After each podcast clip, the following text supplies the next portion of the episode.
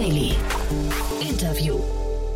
Hallo und herzlich willkommen zurück zu Startup Insider Daily am Mittag. Heute liegt eine Finanzierungsrunde in der Fußballbranche unserem Gespräch zugrunde, denn wir sprechen mit Lukas Röhle, Co-Founder von Prematch, eine Community-Plattform für den Amateurfußballbereich. Spieler, deren Freunde und Teamkollegen sollen sich dort gegenseitig folgen und austauschen können. Das erlaubt auch tiefere Einblicke von Fans in ihren lokalen Lieblingsverein. Das Unternehmen hat gerade seine erweiterte Angel-Runde über 1,7 Millionen Euro abgeschlossen abgeschlossen, mit zahlreichen namhaften Business Angels wie dem Gorillas-Mitgründer Jörg Kattner. Im Gespräch ist Lukas Röhle sehr euphorisch. Wie das Ganze genau funktionieren soll, erklärt er euch gleich selbst im Talk. Nach den Verbraucherhinweisen geht es los. Ich wünsche euch viel Spaß. Startup Insider Daily. Interview. Ja, ich bin verbunden mit Lukas Röhle, dem Co-Founder von Prematch. Hallo Lukas. Hallo Jan, ich freue mich. Ja, freue mich auch, dass wir sprechen und Glückwunsch zu eurer Runde. Äh, erweiterte Runde kann man sagen, ne? Erweiterte Runde kann man sagen, genau. Wir haben den ersten Teil letztes Jahr im September abgeschlossen und jetzt den größeren Teil aufgenommen und äh, mhm. äh, sind extrem happy, wie das Ganze gelaufen ist. Genau, jetzt musst du äh, mich mal ein bisschen abholen. Ich habe versucht zu verstehen, was ihr macht oder an wen ihr euch genau wendet.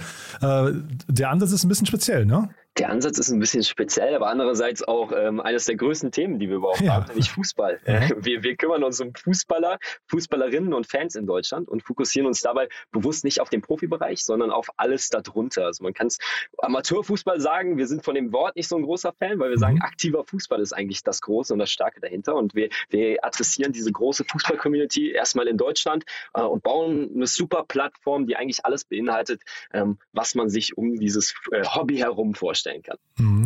Genau, ich hatte nämlich gelesen bei euch auf der Seite, dass man seinen Marktwert und so weiter dort äh, zumindest erfahren könnte. Habe ich mich gefragt, wie könnt ihr das überhaupt leisten?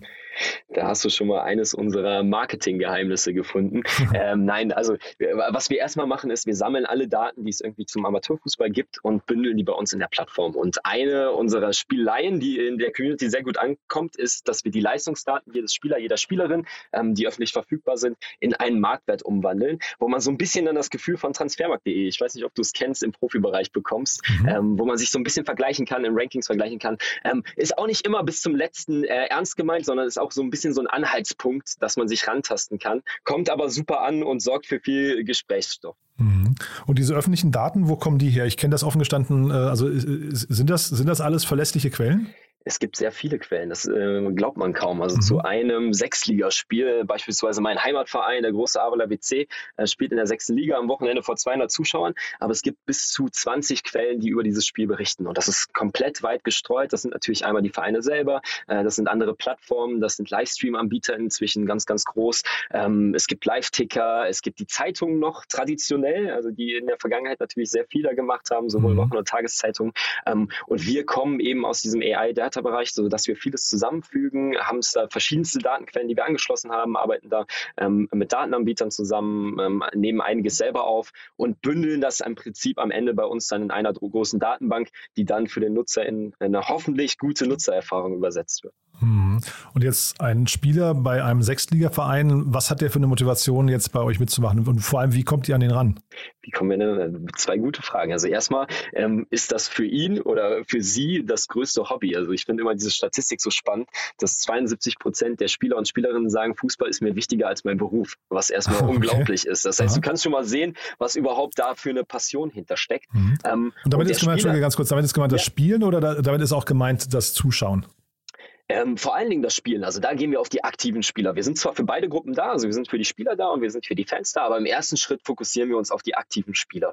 Ähm, und als aktiver Spieler hast du dein eigenes Spielerprofil. Also du kannst bei uns sehen, wie habe ich in der Saison abgeschnitten, wie viele Spiele habe ich gemacht, wie viele Tore habe ich geschossen, wie oft stand ich in der Startelf. Du kannst verschiedene Erfolge sammeln, du kriegst deinen Marktwert, den du richtigerweise schon angesprochen hast. Mhm. Ähm, du kannst aber beispielsweise auch sehen, wer auf, meinem, auf deinem Profil war, was bei uns ein Ding ist, was super ankommt. Also dass die Leute sich auch untereinander vernetzen wollen, dass sie in der Community sich austauschen wollen. Ähm, und darum herum bauen wir das natürlich viel auf. Einmal auf dem Spieler selber und zum anderen dann eben auch auf der Teamebene, sodass du Vorbereitungen für dein Team fürs nächste Spiel bekommst. Du findest alle News zu den Spielen, also Spielberichte, Bildergalerien und Co. und kriegst eigentlich so alles abgedeckt, was sich als Fußballer ähm, rund um dich und dein Team interessiert. Hm.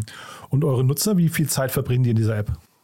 Wie viel Zeit verbringen die? Also da ist man immer vorsichtig als B2C-Startup, aber ich kann ja so ein bisschen was sagen. Wir gehen momentan in, äh, in die Richtung eines Daily Active Use Case. Also sind wir noch nicht ganz, aber wir haben zumindest am Wochenende natürlich schon immer große Peaks, äh, sodass am Wochenende sehr, sehr viel Nutzung drauf ist. Unter der Woche sind wir gerade noch dran am Arbeiten. Es ist schon mehrmals wöchentlich aktuell. Also es ist schon so, dass man drei, vier, fünf Sitzungen die Woche hat, wo die Nutzer draufkommen ähm, und dann auf verschiedensten Features unterschiedliche Zeit verbringen.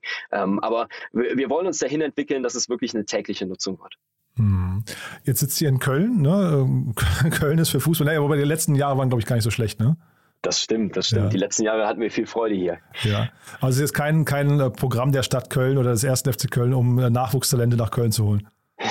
Das, das ist gut. Wir sind auch erstmal nur im Erwachsenenbereich. Deshalb ähm, ging es dann eher um die erste Mannschaft und da ist der FC ja gerade gut aufgestellt. Mhm. Ähm, nee, also da, das ist es nicht. Wir sind da bewusst eben auf die breite Basis auf dem Amateurbereich äh, fokussiert. Mhm. Das heißt, die Verbindung zum ersten FC Köln ist zwar gut. Wir waren letztens im Stadion und haben Bilder gemacht, ähm, aber da auch bezeichnenderweise natürlich auf dem Amateurplatz. Ähm, aber wir, wir sind da nicht näher verdrahtet. Mhm. Das war so ein bisschen die Brücke zum Geschäftsmodell, weil ich verstehen wollte, also es hätte ja sein können, ihr arbeitet mit großen Vereinen zusammen und Scouting mhm. ist ein wichtiges Thema, ne? aber ähm, scheinbar ist das nicht der Weg, den ihr gehen wollt. Ne? Genau, also Scouting ist natürlich ein großes Thema im Jugendbereich. Wir sind jetzt erstmal primär nicht im Jugendbereich angesetzt und wir sehen auch viele gute Lösungen im, Bereich, also im Jugendbereich da einfach schon am Markt. Wir wollen uns halt eher auf den Erwachsenenbereich am Anfang fokussieren und um das Business Model zu verstehen, ist, glaube ich, wichtig vorwegzuschicken, dass wir uns ganz klar als B2C-Community-Plattform sehen.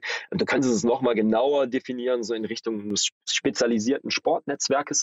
Ähm, und da ist erstmal Wachstum wichtig. Also um nachher ein erfolgreiches Business Model daraus zu machen, geht es uns darum, möglichst viele Nutzer möglichst lange auf der Plattform zu bringen, denen wirklich eine tolle User Experience äh, zu bauen und dann zu gucken, wie kann man sinnvoll monetarisieren hinten raus, um nicht zu viel auch die Nutzer abzuschrecken, weil es soll gemeinsam geschehen und nicht auf Kosten der Nutzung.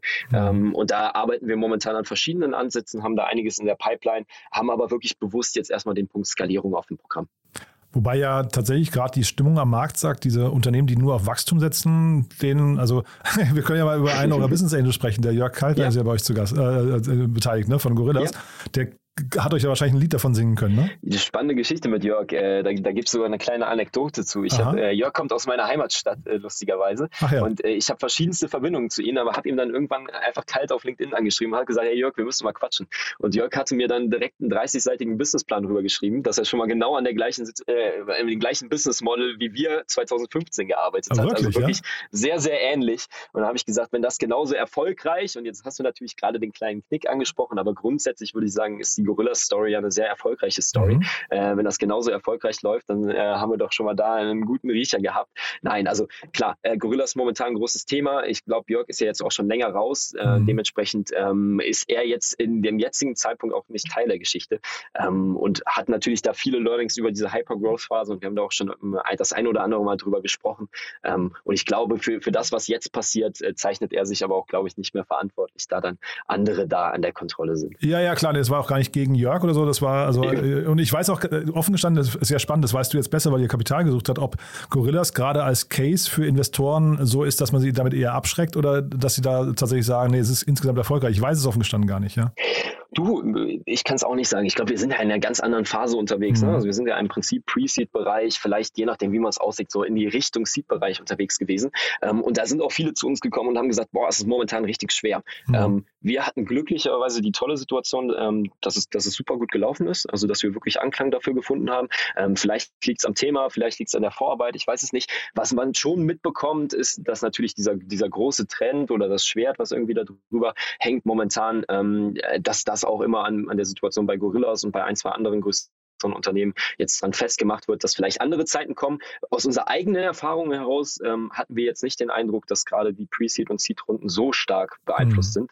Ähm, aber vielleicht war es auch einfach nur ein Timing bei uns ähm, oder eben die Vorarbeit, ähm, die sich das dann für uns so darstellen lassen hat. Nee, sagen mir hier auch viele Investoren, dass im Pre-Seed- und Seed-Bereich noch, also da, da ist mehr Geld unterwegs denn je. Ne? Da sind, also da, da kommt ihr von allen. Also ich glaube, das wird sich gar nicht ändern im Moment. Ähm, trotzdem nochmal, du hast gerade gesagt, ihr wollt schnell wachsen, ähm, mhm. aber nicht auf Kosten der Nutzer äh, oder genau. ja, und das heißt, das Thema Geschäftsmodell ist ein bisschen nach hinten geschoben. Trotzdem musst du mir mal eine Idee davon geben, was, also das kann ja, das kann ja jetzt nicht nur Werbung sein bei euch, oder? Als Modell. Mhm.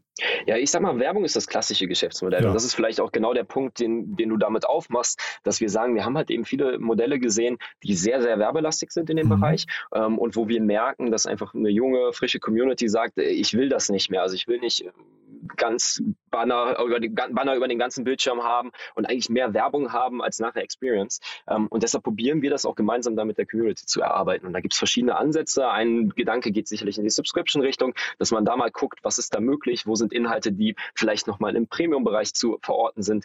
Ähm, andere Ansätze gehen auch in Kollaborationen, aber dann sehr speziell gedacht. Ich glaube, da gibt es momentan einige sehr gute Beispiele im Fußballbereich. Mhm. Also wenn ich mir zum Beispiel Kickbase angucke, ähm, die aus meiner Sicht äh, in Deutschland ein Vorreiter in dem Bereich sind, ähm, die einfach sehr, sehr gamifiziert und sehr spannend Kollaborationen umsetzen, ist das auch was, was bei uns auf der Agenda steht. Und so haben wir unsere vier, fünf Bets, äh, die wir nicht nach hinten schieben. Also das auch nochmal betont. Es ist nicht so, dass wir sagen, Business Model kommt äh, irgendwann anders, sondern es ist schon präsent. Aber wir wollen es eben so in die Nutzung einbauen, ähm, dass der Nutzer nicht davon abgeschreckt ist, sondern dass er sagt, okay, das macht Sinn, ähm, das gibt mir nochmal mehr in, Mehrwerte ähm, und das macht eigentlich Spaß, da auch vielleicht mit einer Marke verbunden zu sein. Und das ist, wird, wird nicht so sehr als Werbung wahrgenommen. Mhm. Hast du eigentlich mit dem Lukas von Kranach mal gesprochen?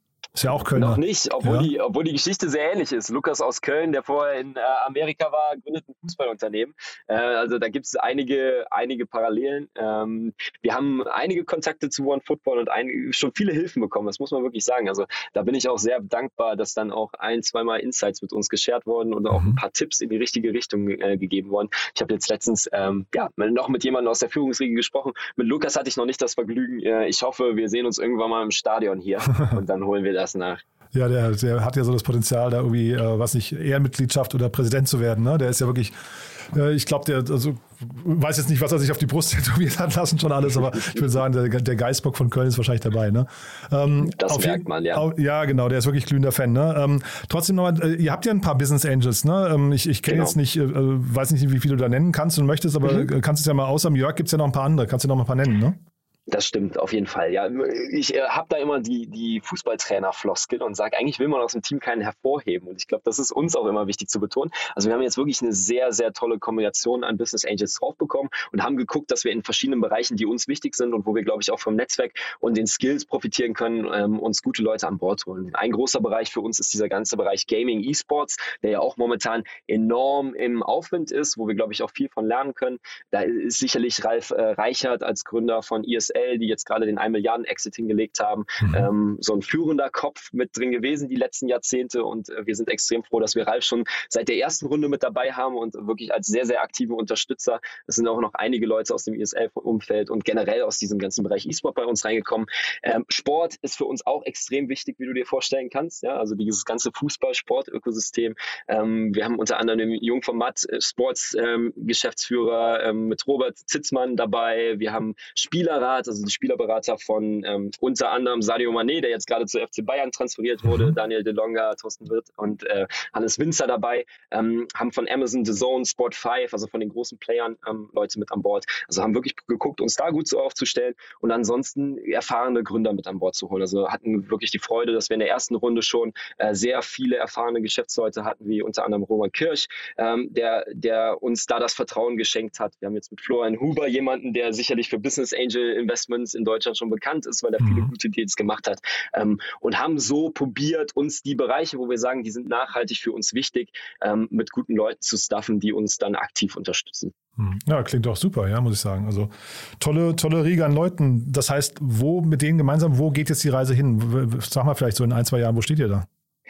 Ein, zwei Jahren? Das ist immer eine gute Frage. Ne? Ich, ich bin noch in ein, zwei Monaten am Denken, aber klar, gibt es auch die, die langfristige Vision. Erstmal geht jetzt die Reise hin, dass wir ähm, im August nach ganz Deutschland gehen. Also das mhm. ist jetzt für uns der große Schritt. Wir waren bisher immer in einer Testregion aktiv, haben da wirklich probiert, nah an der Community dran die Plattform zu entwickeln, haben das Gefühl, Product Market Fit ist da. Man kann sich immer noch extrem verbessern, ja, mhm. aber äh, die, die Kennzahlen sehen gut aus und jetzt gehen wir nach ganz Deutschland, also öffnen die Plattform für jeden Fußballer, jede Fußballerin in Deutschland. Das ist erstmal der große erste Schritt. Und dann wollen wir bis zum Winter mal gucken, wie weit wir da gekommen sind, ähm, wirklich gucken, dass wir, dass wir nicht einen Schritt vor dem anderen machen, ja, oder dass wir, dass wir eben einen Schritt vor den anderen machen und nicht mhm. zwei zu schnell nach vorne.